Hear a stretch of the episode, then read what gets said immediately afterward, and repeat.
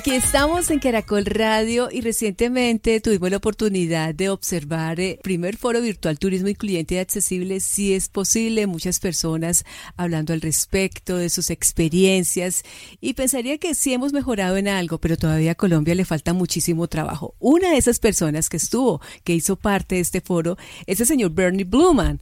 Él es una persona que trabaja por una Colombia más incluyente desde Colombia Accesible y está con nosotros hasta ahora aquí en Caracol Radio. Bernie, qué gusto tenerlo, bienvenido. Muchas gracias, feliz de por la invitación y feliz de estar con ustedes. Bueno, Bernie, usted hace parte, usted trabaja y pensaría es el creador de Colombia Accesible. ¿Qué es Colombia Accesible? Bueno, Colombia Accesible es una, es una firma de asesoría y eh, capacitación en temas relacionados con accesibilidad, con discapacidad y con servicio incluyente. es una, eh, digamos que es un es un trabajo que se hace con empresas públicas y privadas, acompañándolos hacia el cambio que nos lleve a una sociedad que permita que todos tengamos las mismas posibilidades y las mismas oportunidades. Y lo hacemos a través de, estas asesorías y de capacitaciones para ayudar a generar ese cambio.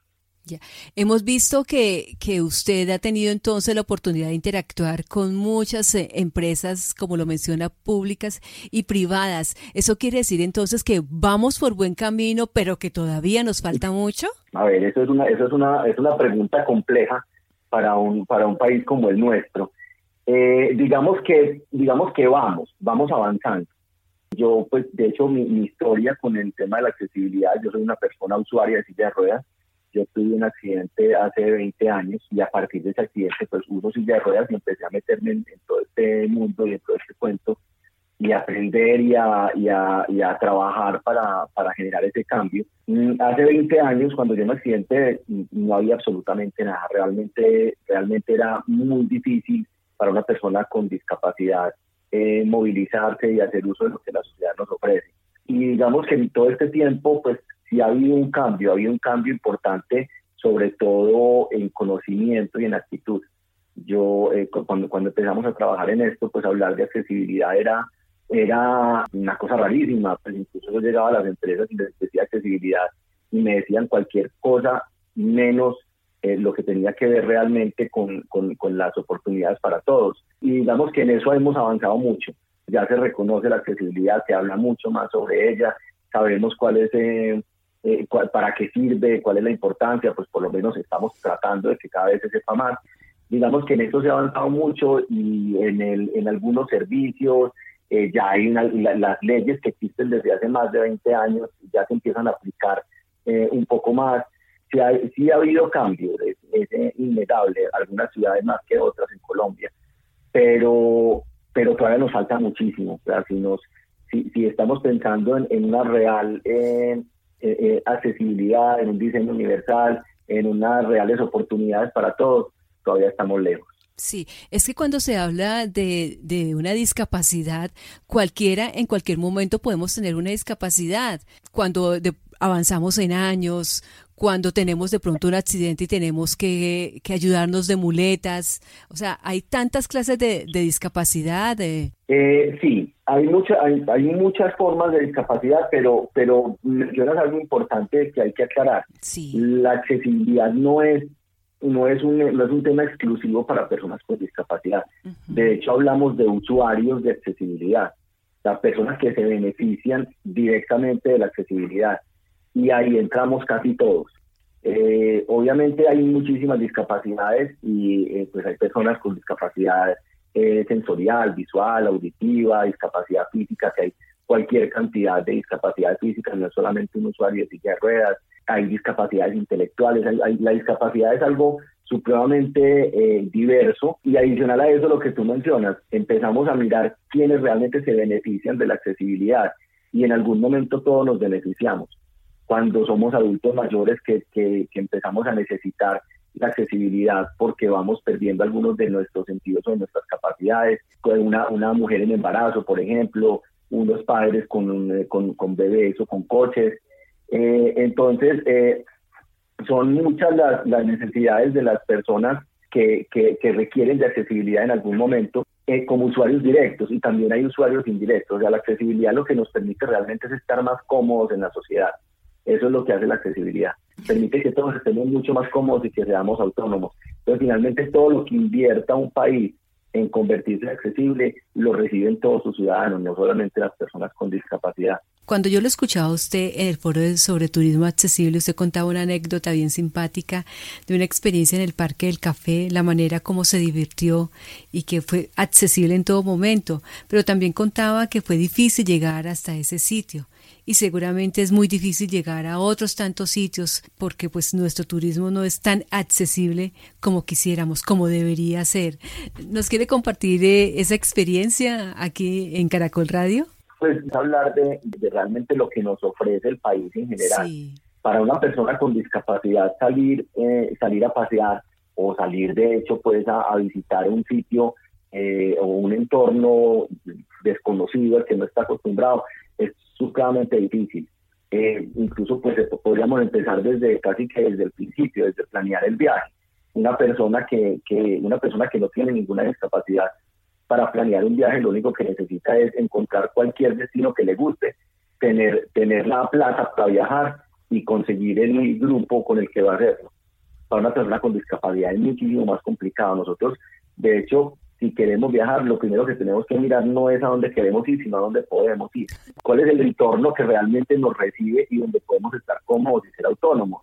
Hay, hay lugares en Colombia, por ejemplo, que son casi que vetados para una persona con discapacidad, donde no tiene ni cómo llegar. A mí me ha pasado personalmente, por ejemplo, pues yo, yo eh, estoy casado, tengo dos hijos y queremos hacer paseos, no sé, por ejemplo, vámonos al Amazonas. Al Amazonas yo no puedo ir al Amazonas tuvieron que ir mis hijos con, con, mi mamá.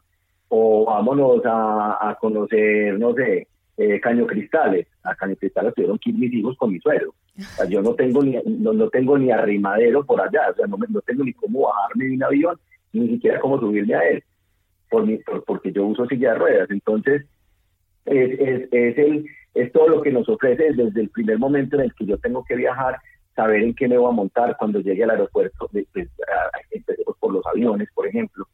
Eh, aquí en, Colombia hay cuatro aeropuertos con túnel, el resto de los aviones llegan hasta la pista, entonces a los usuarios que no puedan subir escala los tienen que subir cargados con todo lo que eso implica en, autoestima, en autoimagen, en, en, autocuidado, porque además estás, eh, cargado por dos personas, eh, desde, desde el avión, desde la llegada del avión, desde el transporte, desde el aeropuerto, desde los hoteles accesibles, que no hay, realmente el porcentaje de hoteles accesibles en Colombia es infinitamente bajito. Entonces, encontrar un hotel, encontrar, eh, encontrar que los parques o los sitios que se van a visitar sean accesibles, playas, por ejemplo, nosotros no tenemos playas accesibles. Entonces, es, es, todo lo que rodea lo, lo, que rodea esa accesibilidad. Entonces, en el caso, por ejemplo, del Parque del Café, que es un parque que le ha hecho eh, énfasis a la accesibilidad y realmente lo ha hecho muy bien, es un sitio rodeado de inaccesibilidad. O el, parque el, parque es completamente accesible, el servicio es maravilloso y, uno encuentra todos los servicios, eh, eh, digamos, eh, adecuados para que todos estemos cómodos, pero encuentre pues un hotel donde se puede quedar o un transporte que lo lleve de un lado a otro. O, si quieres, pues porque uno no solamente va a un sitio o a un solo parque, si quiere ir a otros lados, eh, la, accesibilidad de los otros lados son casi que, casi que inexistentes.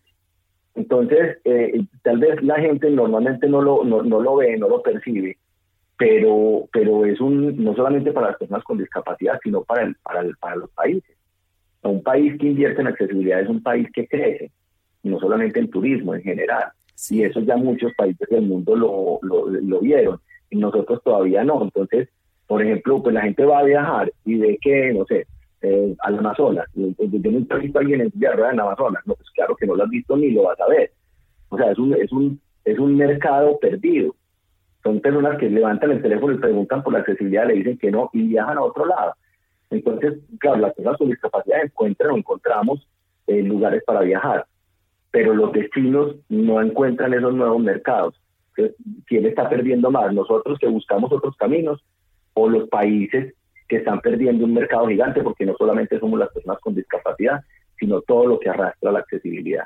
Claro que sí. Bueno, yo diría que ya Colombia dio como el primer paso cuando el año pasado, en el 2019, se lanzó el primer manual de turismo accesible. Esa noticia pues la tuvimos, no sé qué ha pasado durante todo este año porque pues definitivamente, o sea, lo que ha pasado en este 2020 ha sido algo pues atípico con esto de la pandemia, pero no sé si usted sabe eh, si, si se avanzó después de ese, de ese manual de turismo accesible, si pasó algo. Mira, la verdad es que la verdad es que mm, los manuales, un manual por sí solo no no no genera ningún cambio. Es un es un primer paso, es un paso importante. Claro, ya hay una Biblia a la que se puede acudir para eh, para empezar a generar los cambios. Por supuesto que es un paso importante, pero pero realmente mientras no haya un trabajo eh, concienzudo, una, una, un, un trabajo de campañas eh, fuertes, un trabajo de legislación y de hacer cumplir la legislación fuerte, pues es un libro, ¿cierto? Es un libro que,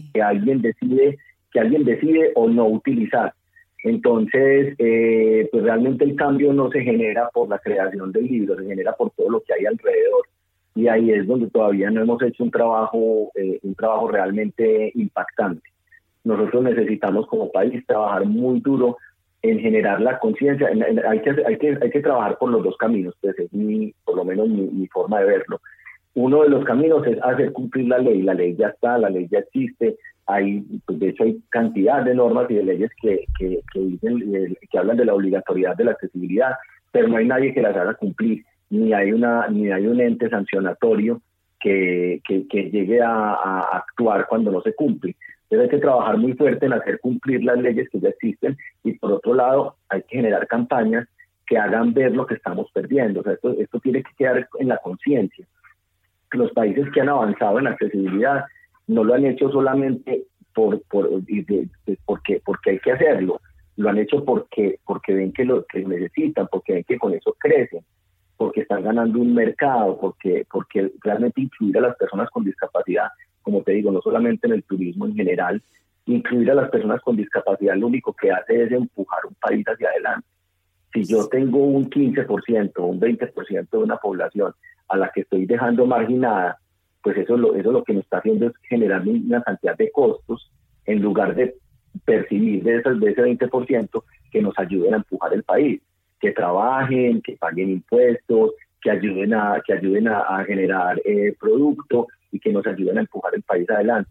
Nosotros todavía no hemos entendido ese, esa, esa proporción y no hemos entendido esa importancia realmente de la inclusión para crecer como país, no como favor para las personas con discapacidad, sino para crecer como país. Sí, otra campaña que me parece también que sería importante y es para todos los ciudadanos es cómo cómo convivir con eh, las personas que tienen algún tipo de discapacidad, eh, cómo respetar esta población, eh, cómo, cómo entablar esa, esa comunicación. Pues mira, la verdad es que lo, más importante para, para, que haya una buena comunicación es, es entregar las herramientas, es, es, entender que una, una discapacidad por sí sola no genera una desventaja la discapacidad solamente es una desventaja frente a los demás cuando el entorno te pone en esa condición.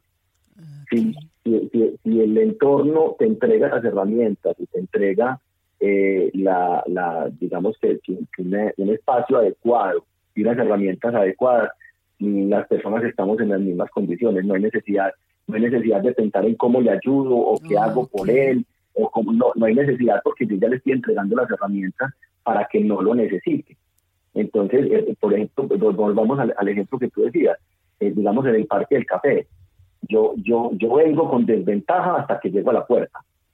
Porque, porque yo, porque a mí es el que no, yo soy el que no quepo en las habitaciones, yo soy el que no me puedo montar en el bus, yo soy el que no tengo cómo llegar hasta, hasta el sitio. Hasta ahí vengo en desventaja, no por mi discapacidad, sino por el entorno.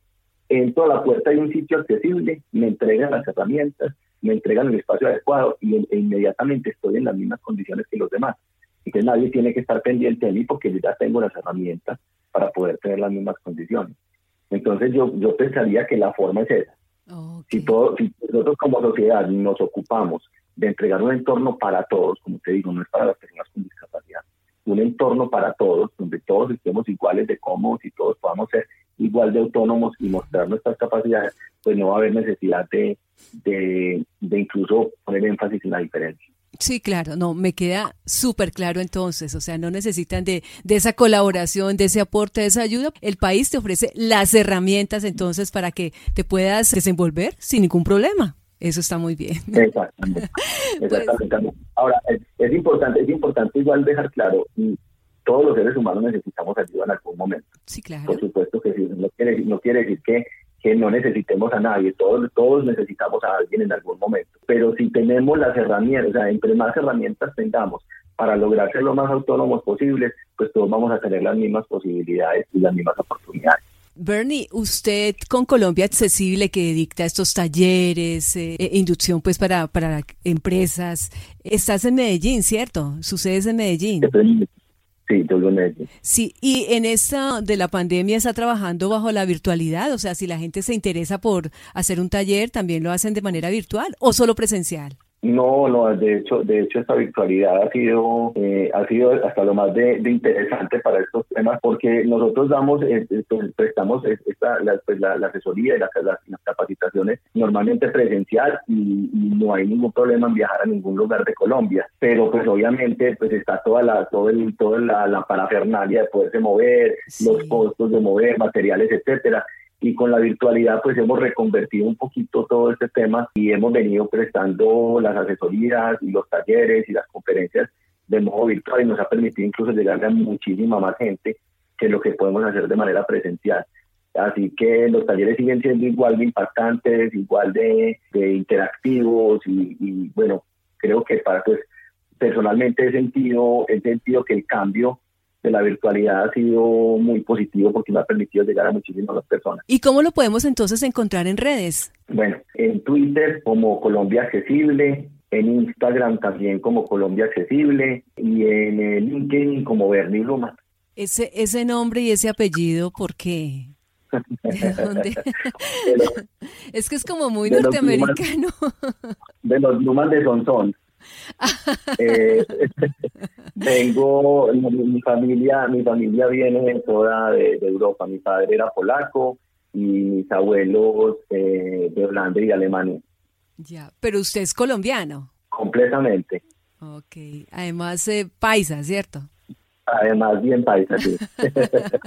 Bernie, pues muchísimas gracias, de verdad que sí, delicioso hablar con usted y que nos enseñe acerca de esto de, Colombia accesible, para una Colombia mejor, de verdad que sí, en eso tenemos que, trabajar diariamente. Claro que sí, mil gracias por la invitación y por la oportunidad de llegarle a tantas personas.